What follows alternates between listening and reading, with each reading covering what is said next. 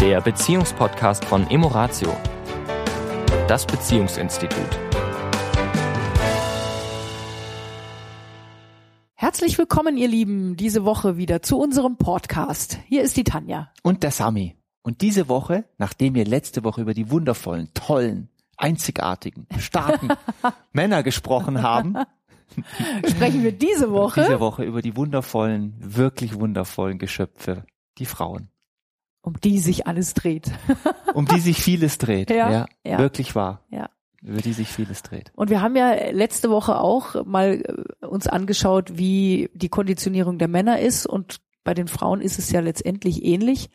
Auch wenn wir natürlich in den letzten, ich sage jetzt mal 70 Jahren einen Riesensprung gemacht haben, was das Thema Gleichberechtigung und, und äh, auch Freiheit angeht mhm. als Frauen, mhm. dass wir wirklich auch ja unseren Weg auch selbst bestimmen können, den wir gehen können, zumindest in unserem Kulturkreis, muss man ja immer ja. eindeutig dazu sagen, über den wir hier sprechen können.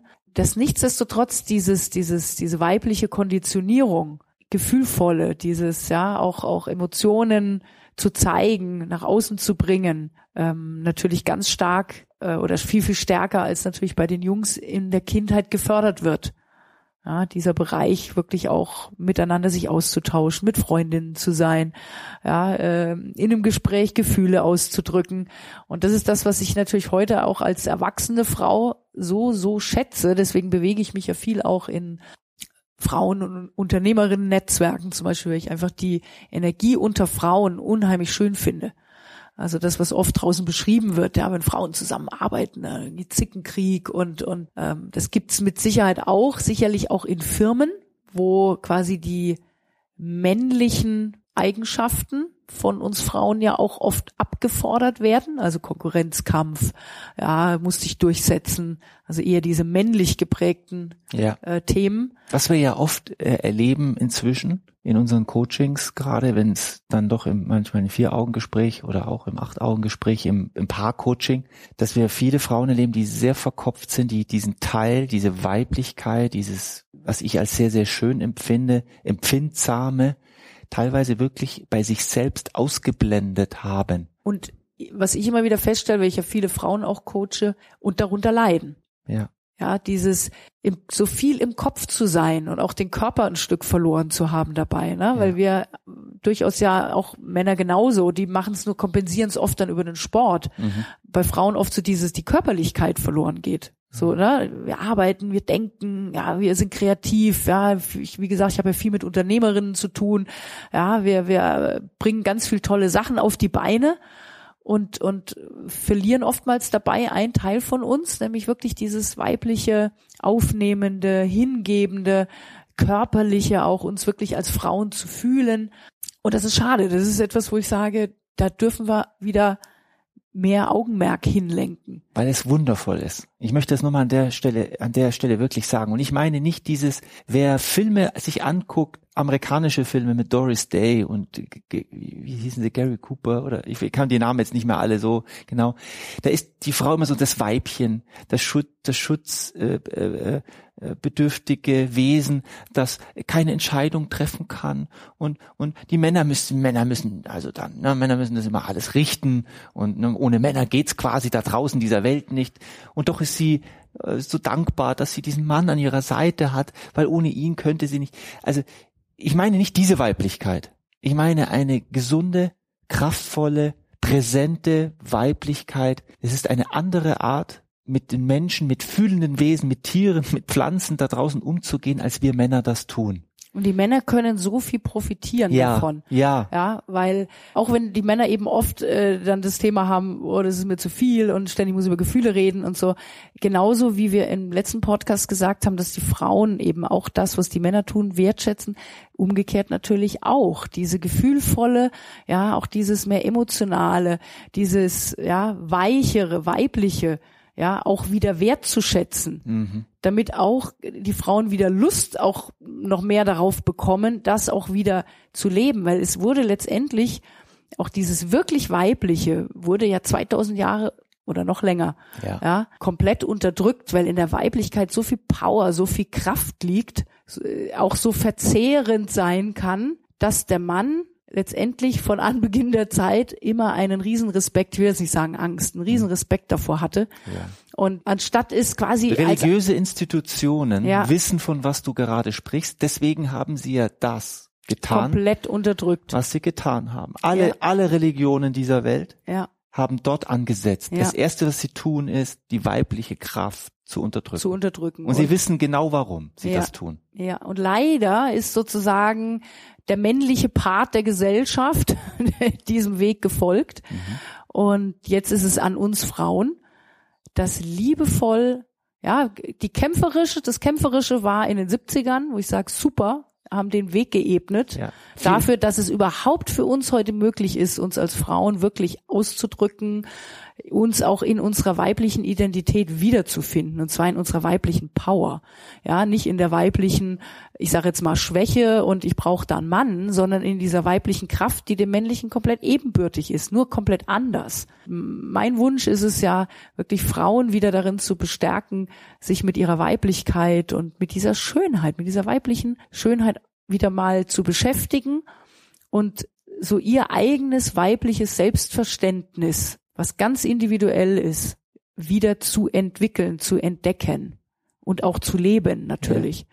Ohne dass ich wieder, und das ist genau das gleiche wie bei den Männern, ohne dass ich das andere aufgeben muss, ja, also dieser dieser männliche Part in uns Frauen, der uns ja auch erfolgreich macht, ja, es geht nicht darum, ja, quasi zurück an den Herd oder so um Himmels willen. Dieses Im männliche, Gegenteil. dieses männliche in uns auch den Raum zu geben, damit wir unseren Weg gehen, Ja. dieses nach vorne gehende und auch wieder zu gucken, okay, wo habe ich mich als Frau, als weibliches Wesen mit meiner Hingebungsfähigkeit und meiner aufnehmenden Art vielleicht auf dem Weg ein Stück verloren. Und wie kann ich da wieder einen Weg gehen, ja, zu meiner Weiblichkeit, zu meiner natürlichen, kraftvollen Weiblichkeit zurückzukommen. Also ihr merkt an meiner Vehemenz, wie mir dieses Thema am Herzen liegt, Ja. weil ich glaube einfach aus tiefstem Innern, dass da auch ein bisschen, also der Einschlüssel liegt für auch schönere Beziehungen zwischen Mann und Frau. Mhm. Weil der Mann hat seine Hausaufgaben zu tun Mhm. und die Frau hat ihre Hausaufgaben zu tun. Ja, so wie der Mann wieder mehr auch mit seinem Gefühl in Verbindung kommen darf, mit seiner weiblichen Seite, Ja. darf auch die Frau wieder mit ihrer weiblichen Seite mehr in Verbindung kommen. Also im Prinzip ist die, ist das Männliche sehr, sehr dominant, aber nicht nur durch die Männer, Ja. sondern auch durch das Männliche in uns Frauen. Ja. Ja, und wir, wenn wir wieder mehr mit uns in eine Balance kommen zwischen unserer männlichen und weiblichen Energie, Yin und Yang, und die Männer gleichermaßen auch ein bisschen mehr wieder das Weibliche in sich Also ich weiß, zulassen. ich weiß, was ähm, ich, ich erinnere mich an eine große Bank in Deutschland in den 80er, Ende der 80er Jahre, da war das Pflicht, dass Frauen äh, Hosenanzüge trugen. Ja, und es war, wenn sie lange Haare hatten, da mussten die sozusagen streng zusammengebunden werden. Also nicht einfach offen, sondern die mussten in einer in Dutt oder oder Mhm. Pferdeschwanz, glaube die meisten hatte dann einen Pferdeschwanz. Also die Haare streng zusammengebunden, wenig geschminkt und recht straight, sag ich mal. Also das Weibliche sollte nicht Also in sie den sahen, Vordergrund sie sahen treten. eigentlich aus wie Männer, wenn man es mal genau nimmt. Ja. Und diese, das hat sich jetzt wieder gelockert. Das Weibliche darf da schon wieder. Ich glaube auch, weil die, weil Frauen mehr Power in den Institutionen haben, um das wieder etwas umzudrehen. Nur auch das ist ja prägend. Das war für mich sinnbildlich für eine Frau, wo ich sage, das führt nicht zu einer schönen Beziehung. Und da hängt natürlich, das ist natürlich die Frage, was ist uns wichtig im Leben? Zu der Frage darf man da ja dann auch wieder kommen. Für was tun wir das alles, wenn wir da zum Beispiel in die Bank laufen, fünfmal die Woche, über 200 Tage im Jahr? Was ist da eigentlich die Idee? Und was wollen wir in unserem Leben erleben? Und, und ich äh, muss einfach wieder mal äh, eben eine Lanze für die Frauen brechen, insbesondere die, ich kenne ja nun viele Unternehmerinnen, Ja, äh, die es da ein Stück weit besser haben, weil sie Ja. sich einfach, ja, mehr ausdrücken können ja. und, und eine Lanze brechen für die freier. Frauen, ja, die in Konzernen arbeiten Mhm. und äh, von denen erwartet wird, dass sie im Prinzip wie Männer agieren. Mhm.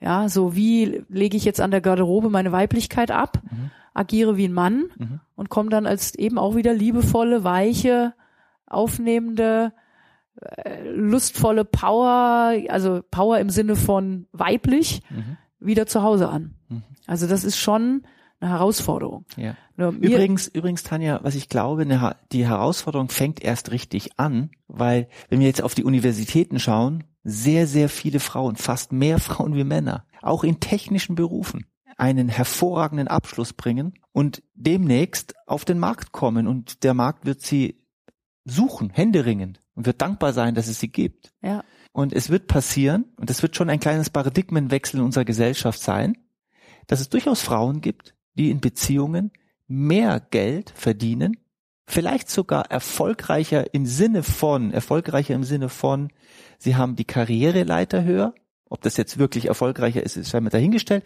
aber sie sind im Beruf erfolgreicher im Sinne von mehr Geld und mehr Verantwortung als der Mann zu Hause, der vielleicht einen Beruf hat, wo er weniger Geld verdient und wo er in der Hierarchie vielleicht sogar unter der Frau steht. mhm.